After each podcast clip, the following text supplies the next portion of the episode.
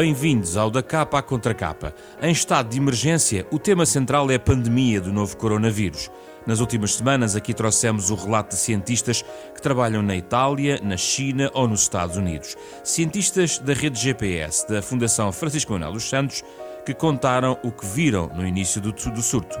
A pandemia chegou então mais forte ao nosso país. Há uma semana ouvimos aqui uma tertúlia com Eduardo Marçal Grilo e Maria Luísa Lima sobre o que mudou, o que está a mudar ou poderá ficar desta mudança toda provocada pela pandemia. Esta semana, nesta parceria da Renascença com a Fundação Francisco Manuel dos Santos, trazemos-lhe a memória, o olhar para as pandemias do passado e, em particular, os últimos 120 anos, em particular para a gripe espanhola do início do século XX, estudada por epidemiologistas, demógrafos, sociólogos e historiadores. A nossa convidada é Helena da Silva, professora e investigadora do Instituto de História Contemporânea da Universidade Nova, especialista em História da Saúde, com teses e estudos sobre os cuidados de saúde em situações de guerra e pandemia no século XX. Um momento para aprender mais sobre um tema que nos vai acompanhar certamente ao longo do ano de diversas formas neste programa. Fique connosco.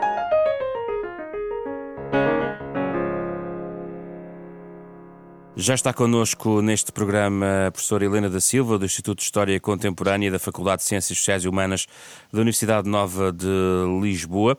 Bom dia, obrigado pela sua disponibilidade, professora. Uh, nós, quando estamos a olhar para esta crise que vivemos atualmente, uh, quando tentamos olhar para exemplos do passado, estamos quase sempre a debater e a fazer paralelismos com a chamada gripe espanhola. Uh, e certamente teremos a oportunidade de perceber mais o que foi a gripe espanhola. Mas eu gostava de lhe perguntar uh, outra coisa, que é quando Portugal se viu confrontado com a gripe espanhola, uh, não tinha certamente a preparação que hoje temos, uh, retrospectiva, no sentido de aprender com as lições de pandemias anteriores. Mas era uma questão que, de certa forma, também queria colocar. Ou seja, quando Portugal é confrontado com a gripe pneumónica em 1918-1919, Havia lições aprendidas de pandemias anteriores ainda para trás que ajudaram na altura a lidar com aquela emergência sanitária? Uh, bom dia, uh, obrigada pelo, pelo convite, antes de tudo. Uh, vou tentar responder de uma forma mais ou menos sintética. no caso da, da, da, gripe pneumónica, quem esteve à frente do combate foi o médico e higienista e bacteriologista Ricardo Jorge. E convém talvez recordar que o Ricardo Jorge era então diretor-geral de saúde uh, e tinha já estado à frente do combate ao último surto de peste bubónica no Porto. Uh, não sei até que ponto é que podemos dizer que ele aprendeu, mas o, o Ricardo Jorge era alguém uh, muito consciente da realidade e, de certa forma, uh, a experiência que ele tinha vivido no Porto marcou para sempre, uma vez que, que um, na altura, portanto, estamos no final do século XIX, e uh, perante o, o, aparecimento de alguns casos de peste no Porto, o Ricardo Jorge decide uh, implementar um cordão sanitário na cidade, que foi uma medida extremamente polémica e que teve inclusive a oposição de vários setores da sociedade. Uh, e é conhecido que por esse motivo Ricardo Jorge deixou o Porto e foi para Lisboa. Isso foi a crise anterior à pneumónica de 1918. Sim, mais perto. Claro que na altura Portugal uh, havia toda uma série de, de, doenças que eram recorrentes: a varíola, o tifo. Uh, quase todos os anos havia surtos epidémicos. Portanto, quando surgiu a gripe, não houve aquela noção que seria uma grande pandemia, uma grande epidemia. Aliás, o primeiro surto Bom, as pessoas ficavam doentes cerca de três dias, portanto era considerada uma gripe banal, como, como há uh, todos os anos, não é? Como já havia na altura regularmente. Logo, inicialmente não foram tomadas medidas. Quando se chega ao segundo surto, portanto já a partir de setembro de 18, aí sim o Ricardo Jorge vai tomar uma série de medidas mais rigorosas, julgo eu, seguindo o que era feito também lá fora, mas dentro das medidas ele não chegou a fechar, por exemplo, teatros uh, ou, ou, espetáculos, porque ele achava que a vida económica e social deveria continuar. Uhum. Podemos questionar se realmente ele, ele, ele próprio aprendeu uh, da lição do Porto, das críticas que recebeu do Porto. Podemos colocar essa questão. Mas na questão do Porto, porque antes de chegar então à gripe espanhola, no Porto tinha havido essas críticas em relação ao fecho da cidade, houve reuniões uh, várias uh, internas dentro da cidade do Porto, um, até no Palácio da Bolsa, tanto quanto julgo perceber ou lembrar, os homens de negócios, os comerciantes estavam preocupados com, com essa situação. Revelou-se depois a medida mais acertada no caso do Porto, ou seja, o custo económico, social dessa polémica valeu a pena, apesar de tudo, em relação à peste bubónica no Porto? Eu acho que podemos dizer que sim, uma vez que a peste acabou por ficar eh, contida na cidade e acabou por ser controlada. Claro que há quem diga que poderiam ter sido uh, outras medidas tomadas e que não seria talvez necessário, uma vez que a, que, que a transmissão é diferente, não é? Uh, faz-se através de animais, portanto, que não seria talvez necessário uh, uma medida tão radical. Claro que o Porto de então, uh, em termos sanitários e higiênicos, uh, era uma cidade onde havia zonas muito pobres e as populações viviam em péssimas condições. O problema, como é óbvio, era, era, era esse, o grande problema. Já agora, a população portuense, no fundo, quando chega a 1918-19, uh, vê-se confrontada com um filme que tinha visto no final do século anterior e não deve ter sido fácil para a sociedade portuense eh, rever e revisitar uh, o ser que tinha passado uns anos antes. Sim, sim, podemos também uh, colocar essa, essa questão, não é?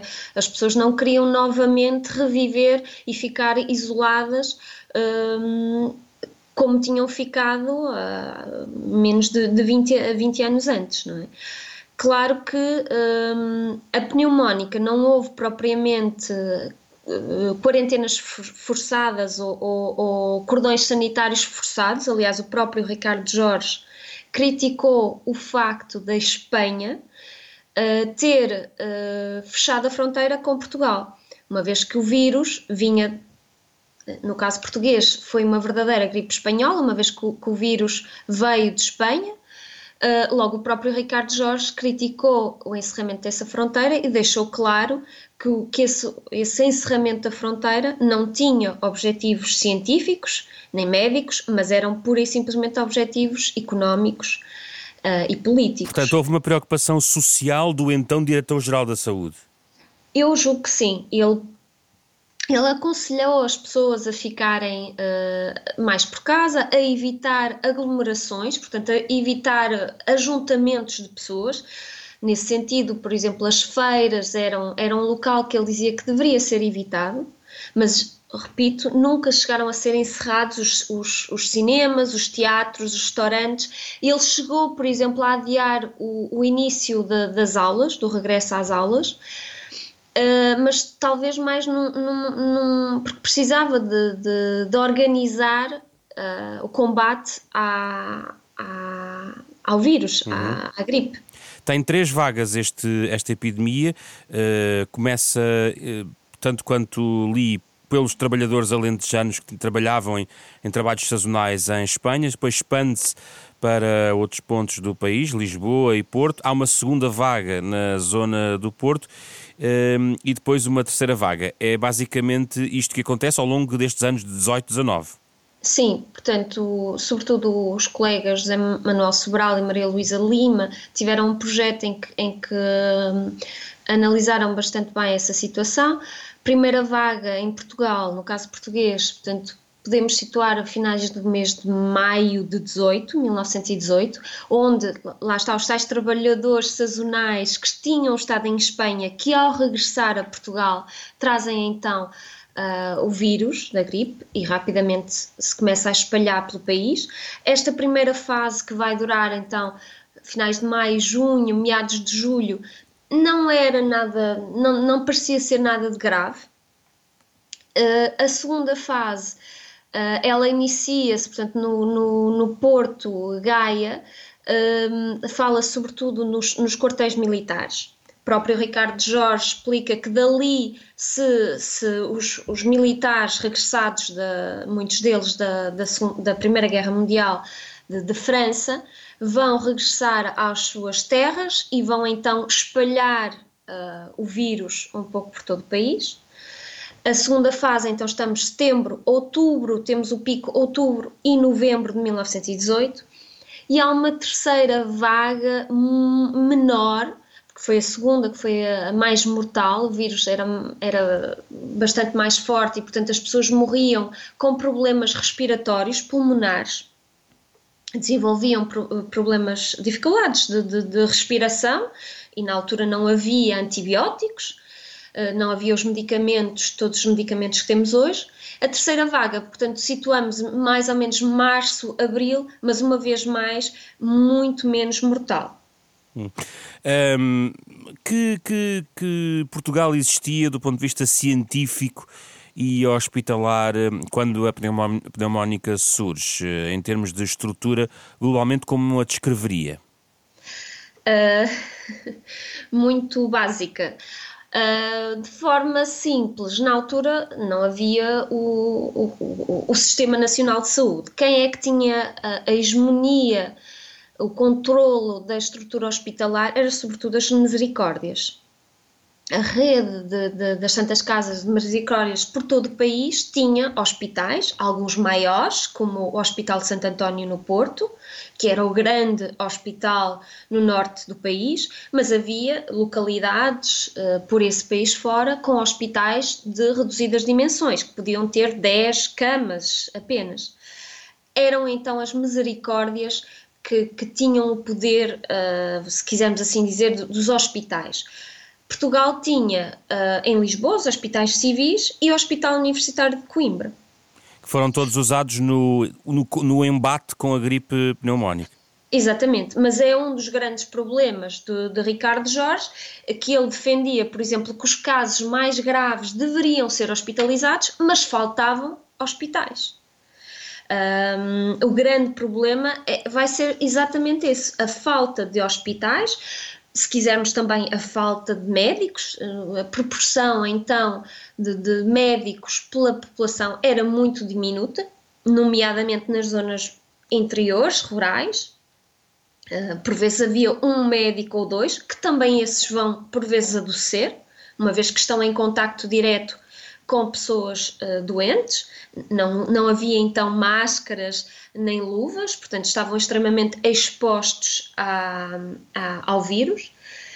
Um, e, e, a prova, além disso, podemos acrescentar um outro fator: é que faltavam médicos porque muitos deles tinham sido mobilizados para a Primeira Guerra Mundial, tanto para a frente francesa como para a frente africana, então, sobretudo, Moçambique. Sim, Ricardo... esse, esse, é um ponto. Continua, continua, continua. Sim, sim, só para dizer que Ricardo Jorge vai também convocar todos os médicos disponíveis, isto é, uh, os alunos de medicina, os finalistas de medicina, vai também convocar os médicos reformados e vai apelar ao exército português que os médicos que estavam fora possam uh, ou pudessem regressar ao país para uh, fazer face à, à, à epidemia. Ou seja, o Ricardo Jorge teve uma série de medidas que eram corretas para a época, mas a implementação dessas medidas foi muito difícil porque faltavam os tais hospitais, faltavam os médicos, se quisermos pessoal de enfermagem, farmácias, etc. Hum. Uh, falou da, da, questão da guerra e isso é relevante. A guerra, a Primeira Guerra Mundial uh, tinha sido uh, por ali e, portanto, havia um contexto na Europa muito particular em que a própria estrutura da própria Europa tinha sido afetada. Portugal, obviamente, na guerra de 14-18 não foi palco uh, da mortandade de, de, outros, de outros países europeus, mas uh, esse contexto é importante porque uh, estamos a falar de um contexto de uma gripe global, não, não algo, não uma pandemia, como o próprio nome indica, localizada, mas generalizada e em várias vagas. Explique-me, no contexto da Europa também havia grandes carências nos países mais desenvolvidos do que Portugal. Uh, sim, bom, para começar, durante alguns anos uh, foi visto como se a guerra e a, e a, pandemia fossem duas coisas separadas. Hoje já não é assim. Uh, e eu sou, faço parte tragédias, se assim quisermos chamar, estão intimamente ligadas, porque na altura a população mundial não, não se deslocava tanto como hoje e mas a guerra permitiu a movimentação de, de, de inúmeros uh, homens pelo planeta, não é?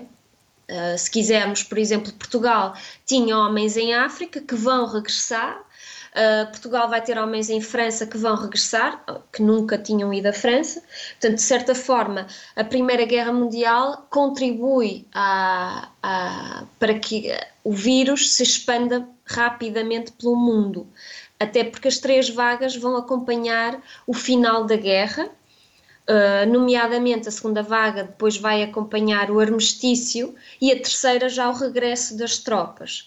Claro que os outros, todo, sem dúvida que essa é a grande diferença. Os, os vários países estavam a fazer face à guerra, portanto, não só os Estados, mas se quisermos também as organizações voluntárias, como a Cruz Vermelha, por exemplo, estava a tentar fazer frente à guerra e quando há esta epidemia, inicialmente demoram talvez algum tempo a reagir. É? Como eram os contactos de Portugal com os outros países europeus? Havia intercâmbio de informação? Que rede existiria na altura?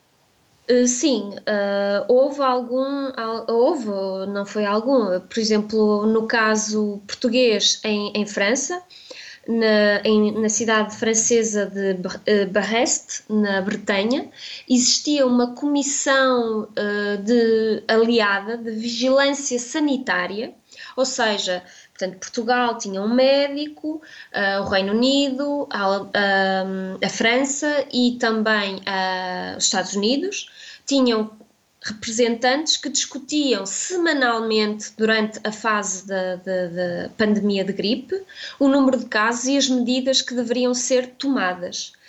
Um, ou seja, isso significa que os médicos portugueses vão seguir, de certa forma, o que era feito lá fora. Dentro também das tropas portuguesas em França, são definidas um conjunto de medidas e essas medidas foram também definidas partindo do que os franceses estavam a seguir. Professora, houve algum, houve algum pré-aviso das vagas? Ou seja, as vagas, as três vagas uh, tiveram pré-avisos dizendo que havia aí uma segunda a caminho ou uma terceira a caminho? Algum aviso até internacional uh, nessa cooperação que, que tivesse de certa maneira ajudado Ricardo Jorge a prever as respostas seguintes? É, é bastante pertinente a, a pergunta, mas do que eu tenho lido, realmente julgo que não porque, sobretudo entre a primeira e a segunda vaga, portanto, a primeira vaga corresponde então à chegada, nomeadamente dos americanos à Europa, ao conflito, que muitas vezes uh, é feita a relação, mesmo se ainda não está comprovado.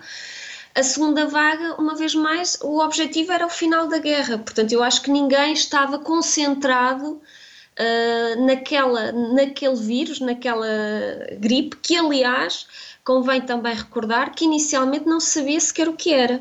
Portanto, houve inicialmente, mesmo em Portugal, uma discussão, um debate entre uh, vários uh, médicos, não só Ricardo Jorge, mas outros que defendiam o que é que seria uma, uma, uma febre, uh, a febre foi, foi dada a possibilidade da febre dos papatazes, portanto, estudou-se o que é que seria aquele vírus que de repente causava tantas mortes. Não havia os microscópios como hoje. Portanto, o Ricardo Jorge deu a, defendeu que seria um vírus e que só uma vacina poderia pôr fim àquele vírus. Uhum. Professora, uh, outra questão diz respeito às classes sociais afetadas uh, e, aliás, no debate atual tem-se falado muito sobre uh, a característica, entre aspas, democrática e transversal do, da pandemia. E naquele caso também, tanto quanto julgo perceber, também afetou todos os grupos sociais, até altos dignitários, como os primeiros-ministros da Alemanha, França, Grã-Bretanha, o rei de Espanha, adoeceram com esta, com esta gripe. Também foi assim? Sim, sim. Portanto um vírus, por definição, é sempre democrático, uma vez que ele não vai escolher uh, os ricos ou pobres. Contudo, as consequências uh, do, do, vírus é que podem ter diferenças uh, sociais. Ou seja, na altura não, não, se pedia para, para, para, lavar as mãos, mas dizia-se que era necessário ter uh, cuidados, por exemplo, de limpeza das vias respiratórias. No entanto, para fazer essa limpeza era necessário ter água, sal, etc. Quem não tivesse água potável em casa, ah, ou água, se calhar não o poderia fazer. Ou seja, as populações uh, mais pobres são sempre as mais afetadas. Também na altura não havia propriamente muitos remédios, mas houve algumas, algumas possibilidades que foram surgindo, de alguns bombons, etc.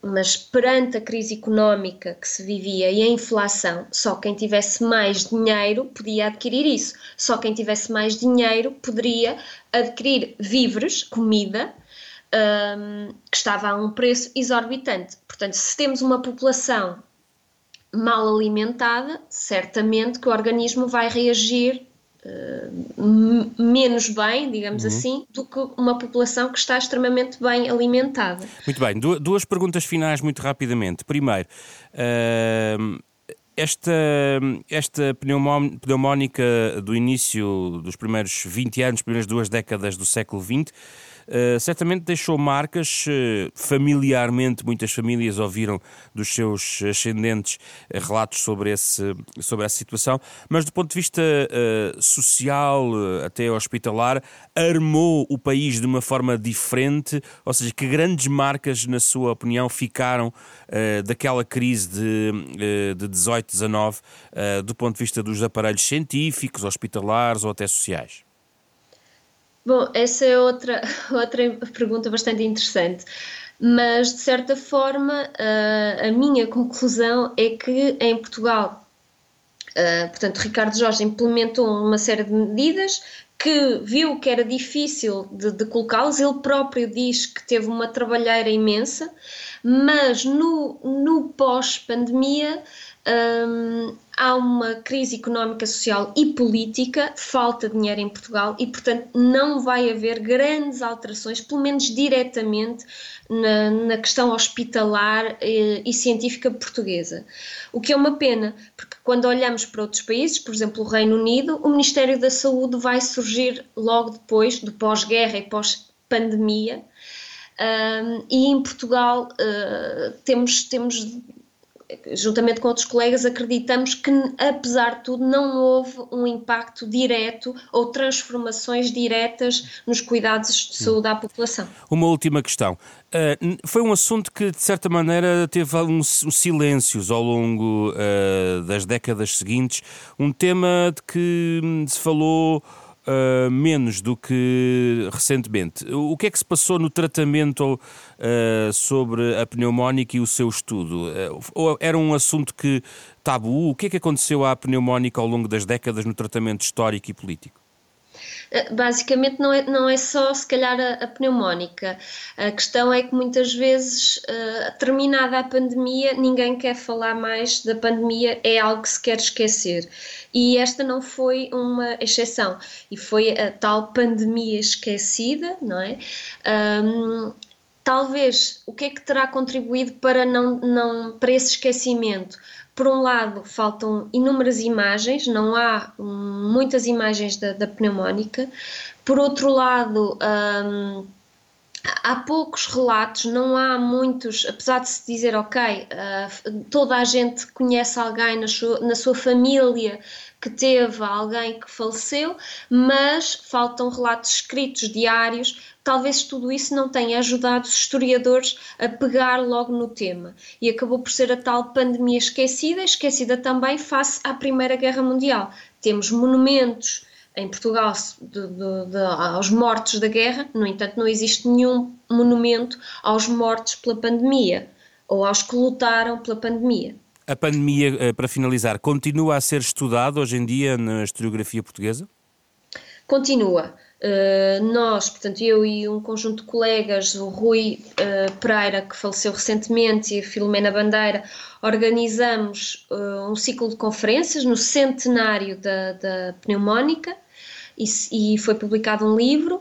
Existe em Coimbra a Ana Maria Correia, que está a fazer uma tese de doutoramento sobre o tema e há por, por, Portugal fora outras pessoas que estão a fazer estudos de caso e só assim conseguiremos ter uma visão mais global do país.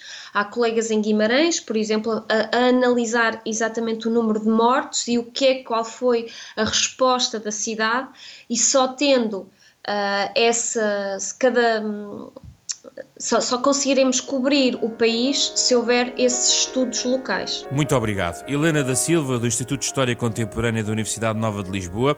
Refletimos aqui sobre as pandemias do passado, também para lembrar que já por aqui passámos de alguma forma e destas crises ficaram sempre lições para o bem ou para o mal. Este é um programa da Renascença, em parceria com a Fundação Francisco Manuel dos Santos. É também um podcast que podem encontrar nas plataformas digitais habituais ou em rr.sap.pt. Fizeram este programa Rui Glória, Carlos Vermelho, André Peralta, Ana Marta Domingos e José Pedro Frazão. Regressamos depois da Páscoa. Mantenha-se seguro, informado e atento às recomendações das autoridades de saúde.